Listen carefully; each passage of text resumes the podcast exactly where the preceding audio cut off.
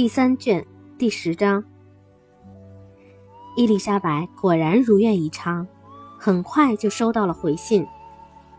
她一接到信，便赶忙跑到那片小树林里，在一条长凳上坐下来，准备清清静静地读个痛快。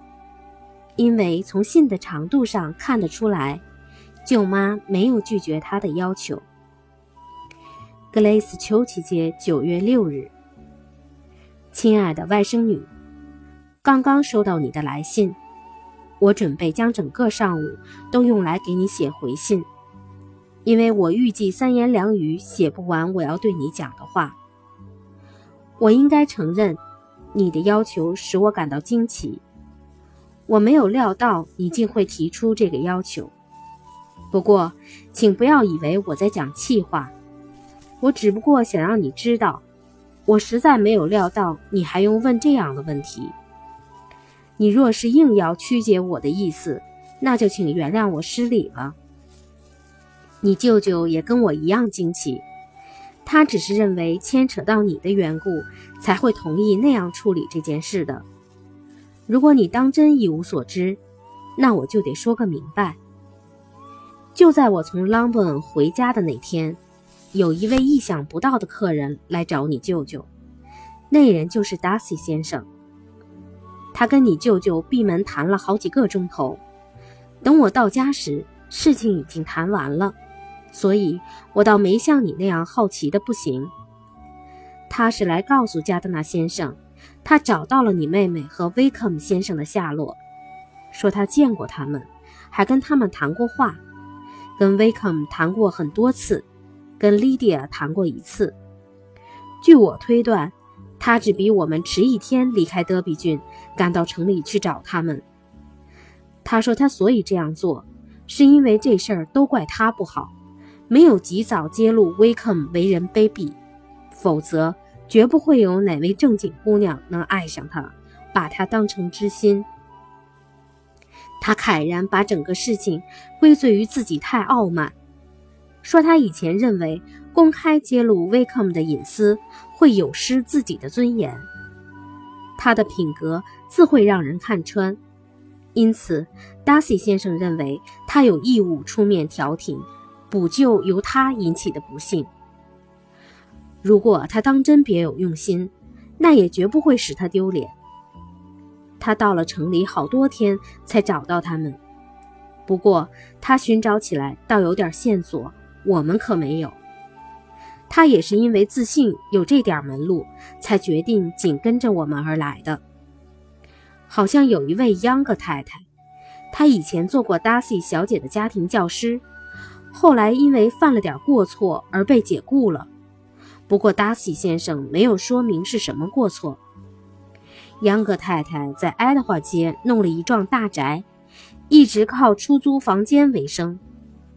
达西先生知道这位央格太太与威克姆关系密切，于是，一到城里便去找他打听他的消息。他花了两三天功夫，才从他那里探听到实情。我想，央格太太不受贿赂是不会背信弃义的，因为他确实知道他那位朋友的下落。威克姆一到伦敦，便跑到他那里。假如他能收留他们，他们早就住在他那里了。最后，我们好心的朋友终于查到了两人的住址，他们住在某某街。他先见到了威克姆，然后非要见到莉迪亚不可。据他说，他的第一个目标就是劝说莉迪亚抛弃眼前的不光彩处境，一等和亲友们说通，便赶忙回去，并答应帮忙到底。但他发觉莉迪亚失志不移，家里人他一个也不放在心上。他不要达西的帮忙，绝不肯丢下威肯。他深信他们迟早是要结婚的，早一天或迟一天并无关系。莉迪亚既然这样想，他觉得他只有赶快促成他们结婚，因为他第一次跟威肯谈话时，不难发现，他可毫无结婚的打算。威克姆亲口供认，他当初所以要脱离民兵团，完全是由于赌债所迫。他还厚颜无耻地把莉迪亚这次私奔引起的恶果完全归罪于莉迪亚的愚蠢。他打算马上辞职，对于将来的前途很难设想。他总得找个去处，但又不知道往哪里去。他知道他快要无法为生了。达西先生问他为什么没有立即与你妹妹结婚。贝内特先生虽然不能算是很有钱，不过也能帮他一些忙。他若是结了婚，境况势必会好些。但他发现威克姆回答这话的时候，仍然指望到别处另攀一枚亲，以便趁机大发一笔财。不过，在目前这种情况下，如果有个应急措施，他也未必不会动心。他们见了好几次面，因为有好多事情要商讨。威克姆当然漫天要价，但后来出于无奈，只得通情达理一些。他们两人把一切商谈好了。达西先生下一步是把这件事告诉你舅舅，于是就在我回家的头天晚上，头一次来到格雷斯丘奇街。可惜加德纳先生不在家。达西先生再一打听，发现你父亲还在这里，不过第二天早晨就要走。他认为你父亲不像你舅舅那么好说话。因此，当即决定等你父亲走后再来找你舅舅。他没有留下姓名，直到第二天，我们还只知道有位先生来过，说是有事。星期六他又来了，你父亲已经走了，你舅舅在家。正如我刚才说过的，他们在一起谈了很久。他们星期天又见面了，当时我也见到了他。事情直到星期一才完全谈妥。一谈妥之后，便立即派专差去朗文。但是我们这位客人实在太固执了。依我看，利奇，固执才是他性格的真正缺点。人们对他指责来指责去，今天说他有这个缺点，明天说他有那个短处，其实这才是他真正的不足。他什么事都要亲自操办，尽管你舅舅十分愿意一手操办。我这样说，并不是为了讨你的好，因此，请你不要对别人提起。他们为这件事争执了好久，尽管对那两个当事的男女来说，他们这样做实在有些不值得。最后，你舅舅不得不做出让步，结果非但不能替外甥女祭奠伯利，反而还可能无劳居功，这就完全违背了他的心愿。我相信。他今天早晨接到你的信，一定感到非常高兴，因为你信里要求我说明实情，这就使他不用再掠人之美，让该受到赞扬的人受到赞扬。不过，利奇，这件事只能让你知道，顶多再告诉剑。我想你一定深知他为这两个年轻人尽了多大力。我相信。他替 Vicom 偿还的债务远远超过一千镑，而且还在莉迪亚名下的钱之外又给了他一千镑，并给 Vicom 买了个官职。至于这些钱为什么全由他一个人支付，我已在上面说明了理由。这事都怪他不好，怪他不声不响，考虑欠妥，致使大家不明了威克姆的人品，结果上了当，把他当做好人。这话或许真有几分道理，不过依我看，这件事很难怪他不声不响，也很难怪别人不声不响。亲爱的利奇，你应当相信，尽管他这话说得非常动听，若不是考虑他别有苦心，你舅舅绝不会依允。一切都定妥之后，他又回到了彭伯利的亲朋那里。不过，大家说定，等到举行婚礼的时候，他还要再到伦敦来，办理钱财方面的最后手续。我想，我把事情原原本本的全告诉你了。我这样讲述，正如你说的，会使你大吃一惊。我希望至少不会叫你听了不痛快。莉迪亚来我们这里住过，威克姆也经常登门。他完全还是我上次在赫德福德见到他的那副老样子。莉迪亚住在我们这里时，她的言谈举止让我深感不满。我本来不打算告诉你，不过星期三接到了剑的来信，得知他回到家里依然如故，因此告诉了你也不会给你带来新的痛苦。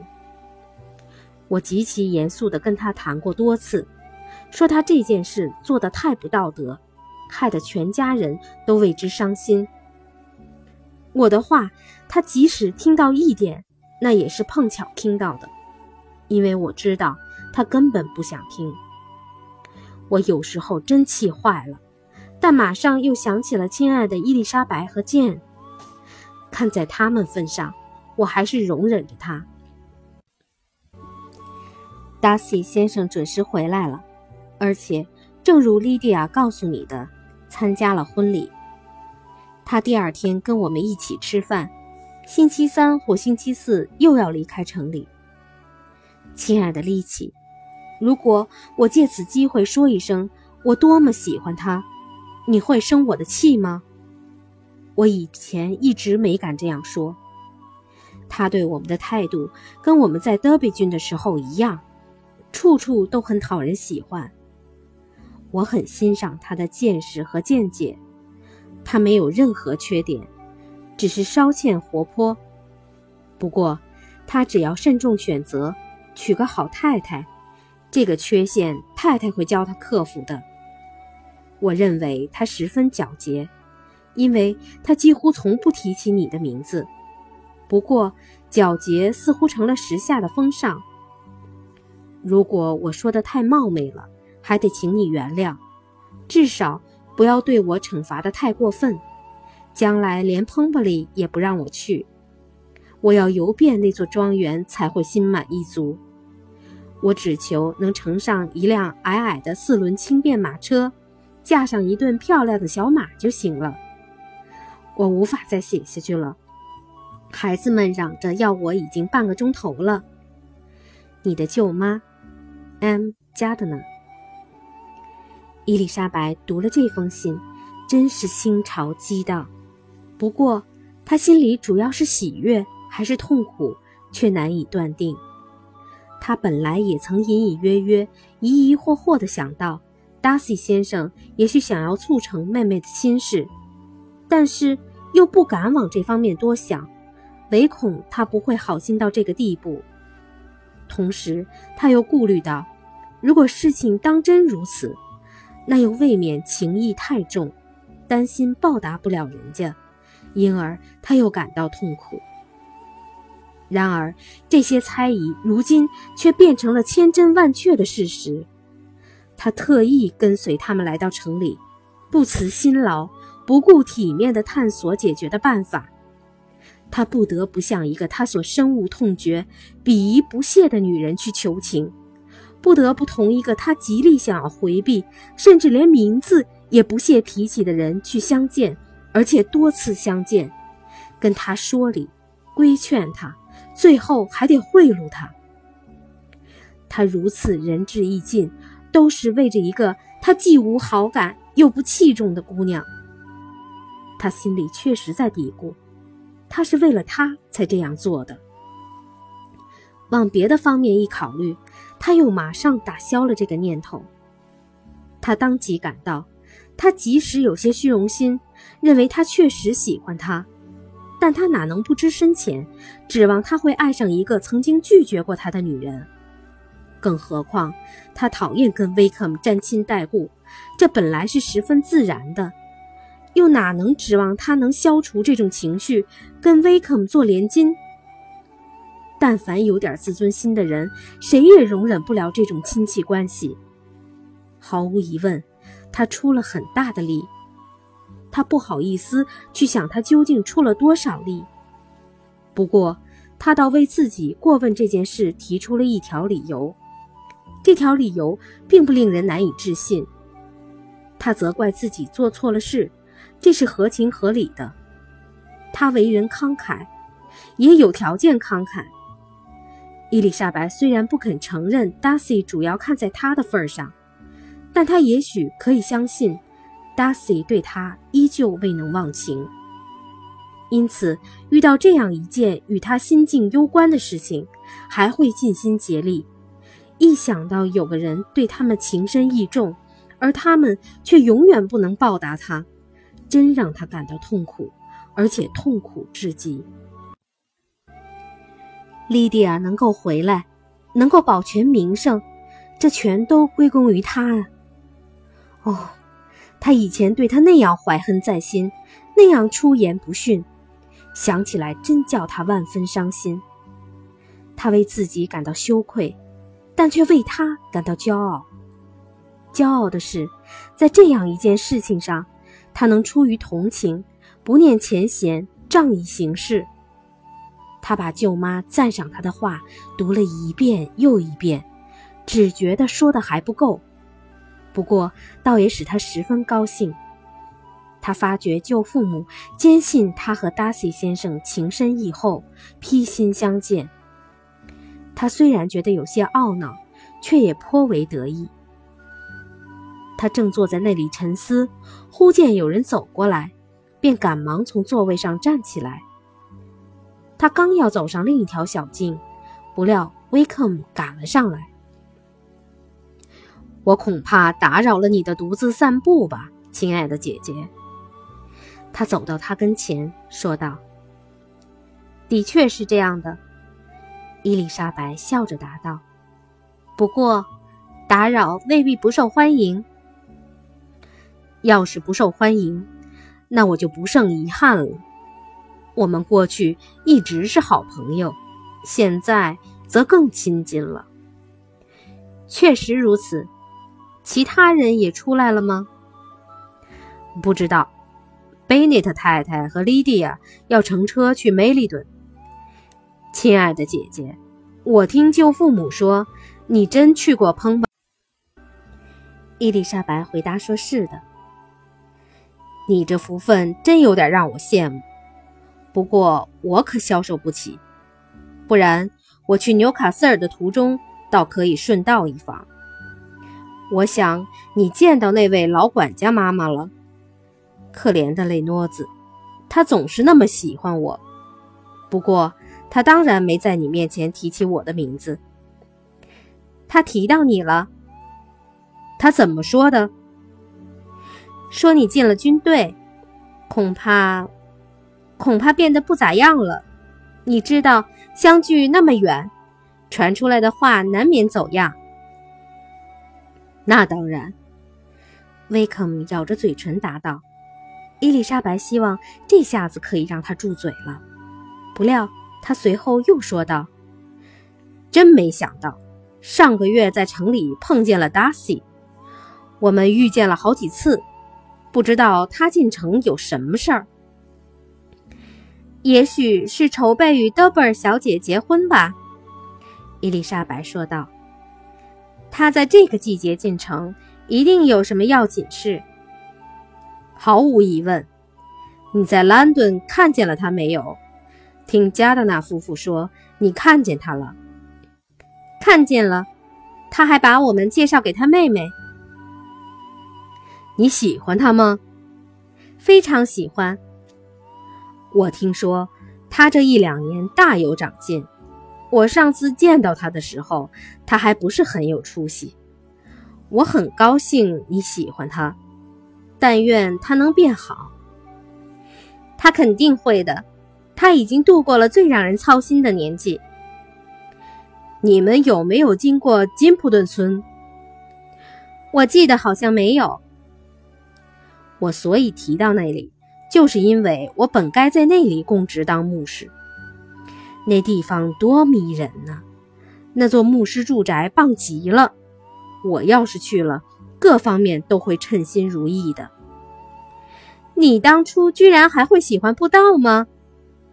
非常喜欢，当初事成了，我会把它视为自己的本分。虽说要费点力气，但很快就无所谓了。人不应该怨天尤人。不过，要是事成了，那对我该是多好的一份差事啊！那么安闲清静的生活，完全符合我的幸福理想。可惜，未能如愿。你在肯特的时候有没有听到达西谈起过这件事？我倒是听说了，是知情人说的。我想也靠得住。那个职位给你是有条件的，而且要由现在这位主人来决定。你听说了？不错，那话也有些道理。你可能记得，我从一开始就对你这么说过。我还听说，你当初并不像现在显得这么喜欢布道。你曾经郑重宣布绝不当牧师，因此事情就照你的意思处理了。你真听说过？这话倒并非完全没有根据。你也许还记得，我们头一次谈起这件事的时候，我就跟你说过了。这时，两人快走到家门口了，因为伊丽莎白为了摆脱他，一直走得很快。不过，看在妹妹的份上，他又不愿意惹恼她，只是和颜悦色地笑了笑，回答说：“算了，威克姆先生，你知道我们现在是姐弟了，不要为过去的事儿争吵了。希望将来我们能同心同德。”说着，他伸出手来，威克姆亲切而殷勤地吻了一下，不过神情有些尴尬。随即，两人便走进屋里。